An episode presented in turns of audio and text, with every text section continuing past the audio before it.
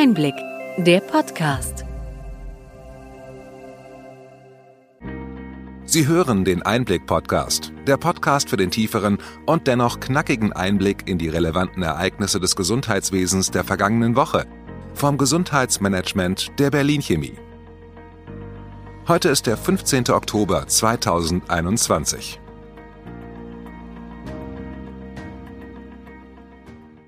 Welche Themen stehen diese Woche im Mittelpunkt?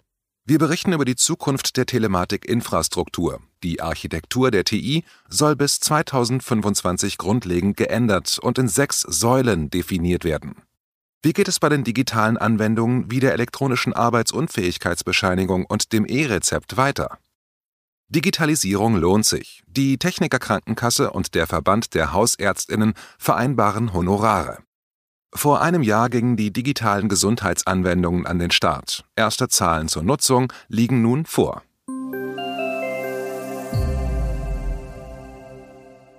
Womit fangen wir heute an? Die Telematikinfrastruktur soll sich grundlegend verändern. Das hat die Gematik beschlossen.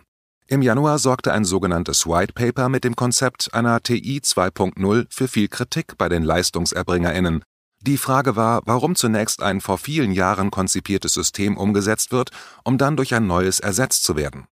Das Neue soll dem Stand der Technik entsprechen und beispielsweise kein geschlossenes Netzwerk mit physischen Zugangspunkten und Konnektoren mehr sein.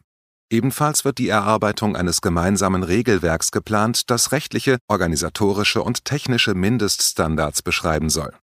Die neue TI 2.0 ist mit sechs Säulen konzipiert und soll bis 2025 umgesetzt werden.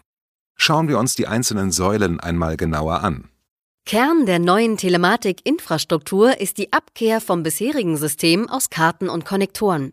Aktuell sind elektronische Gesundheitskarte, der Heilberufsausweis und der elektronische Praxisausweis, die SMCB-Karte notwendig, um sich bei TI-Diensten zu authentifizieren.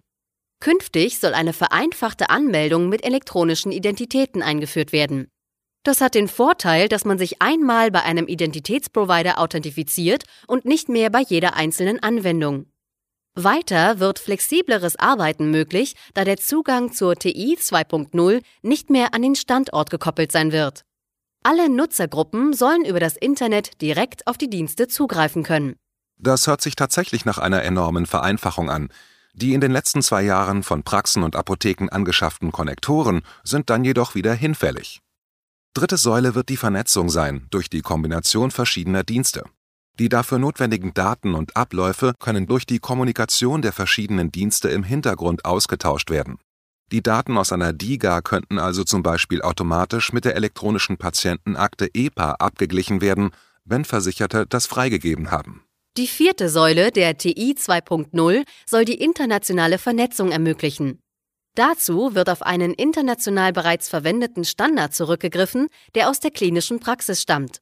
Damit kann der interoperable Datenaustausch gefördert werden.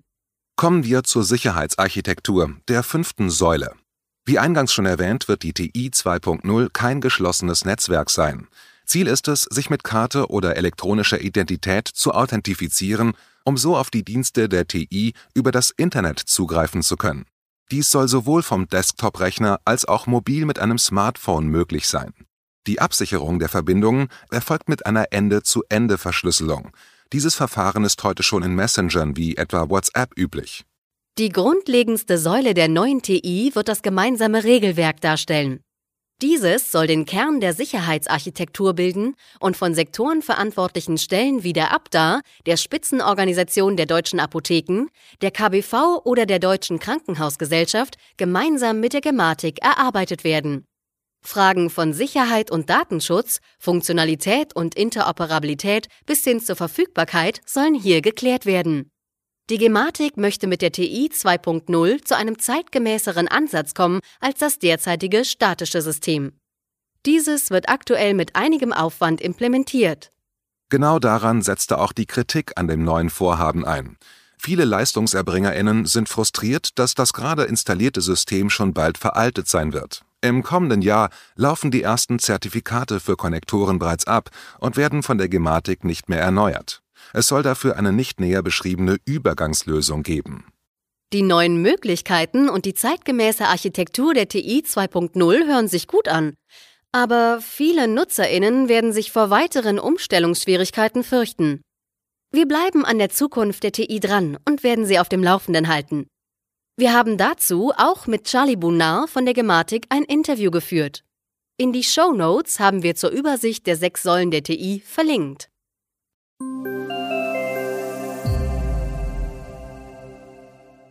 Kommen wir zurück aus der Zukunft zum Alltag der Digitalisierung.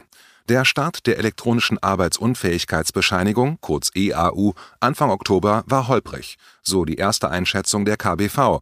Eine aktuelle Umfrage bei Arztpraxen durch die KBV habe ergeben, dass nicht alle Krankenkassen in der Lage waren, die Krankschreibungen elektronisch zu empfangen und weiter zu verarbeiten.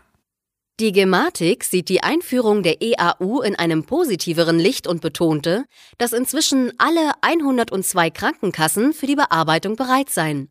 Die Gematik appelliert an die Ärztinnen, sich an Kim anzuschließen und dem EAU-Verfahren beizutreten. Derzeit sind mit 37.000 Betriebsstätten fast die Hälfte an Kim angeschlossen. Mit den Updates der Praxisverwaltungssysteme zum Quartalswechsel erwartet die Gematik einen starken Anstieg der Anmeldungen bei den KIM-Diensten. Neuigkeiten auch beim E-Rezept. Am 1. Januar 2022 soll die verpflichtende Nutzung eingeführt werden, aber das gewohnte Muster 16 bleibt zunächst im Übergang erhalten. Das Pilotprojekt in der Fokusregion Berlin-Brandenburg wurde zunächst bis Ende November verlängert und die freiwillige Nutzung im gesamten Bundesgebiet zunächst ausgesetzt. Christian Klose, Leiter der für Telematikinfrastruktur und eHealth zuständigen Unterabteilung im Bundesgesundheitsministerium, betonte in einem Interview mit Apotheke ad hoc, dass die Digitalisierung nicht bedeute, dass man auf einen Knopf drücke und am nächsten Tag habe man die perfekte Lösung. Digitalisierung sei ein permanenter und iterativer Weiterentwicklungsprozess. Es mache aber auch keinen Sinn, beim E-Rezept zu warten, bis der letzte bereit sei, denn dann sei die Technik veraltet. Am Anfang werde es sicher Ärztinnen geben, die kein E-Rezept ausstellen könnten, weil die Praxissoftware das noch nicht hergäbe. Das ist doch eine gute Nachricht. Die, die können und wollen, werden nicht gehindert. Der Druck auf die Ärztinnen wird genommen, da das bisherige Verfahren zunächst weiter genutzt werden kann.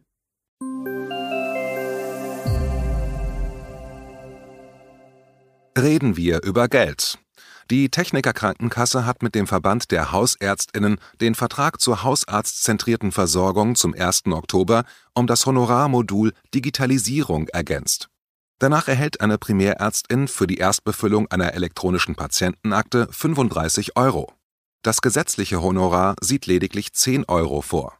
Weiter wird auch die Aktualisierung der EPA besser vergütet als im EBM vorgesehen.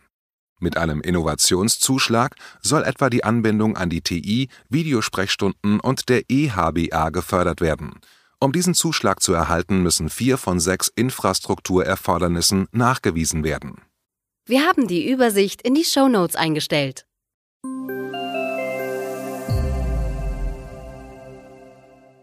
Bei den digitalen Anwendungen, kurz DIGA, gibt es nach einem Jahr erste Zahlen zur Nutzung.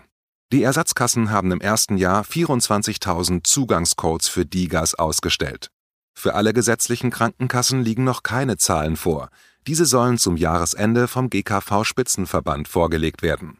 Schätzungen aus Kassenkreisen gehen von insgesamt rund 53.000 Verordnungen aus. Bei den Ersatzkassen waren die Verordnungen im Bereich Psyche mit rund 29 Prozent am meisten nachgefragt. Darauf folgten Anwendungen in der Kategorie Muskeln, Knochen und Gelenke mit 22 Prozent. Derzeit sind 22 DIGAs in das Verzeichnis beim Bundesinstitut für Arzneimittel und Medizinprodukte, kurz BfArM, als erstattungsfähig aufgenommen. 17 davon befinden sich noch in der Erprobung und müssen positive Versorgungseffekte mit geeigneten Studien nachweisen. Für 20 weitere Anwendungen liegen Zulassungsanträge vor.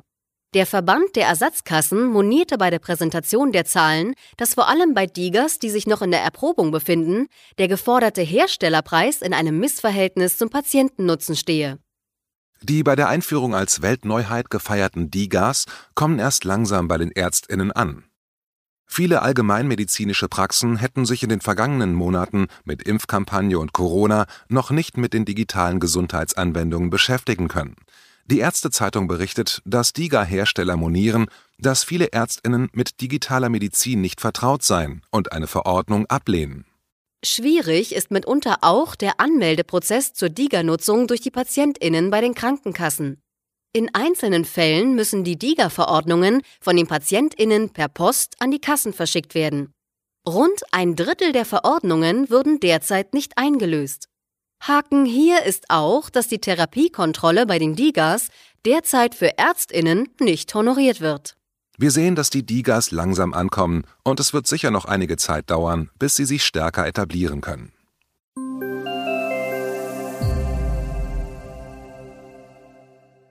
Kommen wir zur Corona-Pandemie. Was haben wir an Neuigkeiten? Die Ständige Impfkommission STIKO empfiehlt für Menschen ab 70 Jahren Auffrischungsimpfungen. Diese sollten frühestens sechs Monate nach der Grundimmunisierung erfolgen. Beim Impfstoff von Johnson Johnson gibt es die meisten Impfdurchbrüche. Deshalb rät hier die STIKO zu einer Ergänzung mit einem mRNA-Impfstoff bereits nach vier Wochen. Bleiben wir beim Kampf gegen Corona. Neue Wirkstoffe für Covid-Medikamente werden entwickelt. AstraZeneca und der US-Konzern Merck Co. streben für neue Präparate eine Notfallzulassung an. Neben Impfungen können Medikamente Corona den Schrecken nehmen und zur Normalisierung in unserem Alltag führen.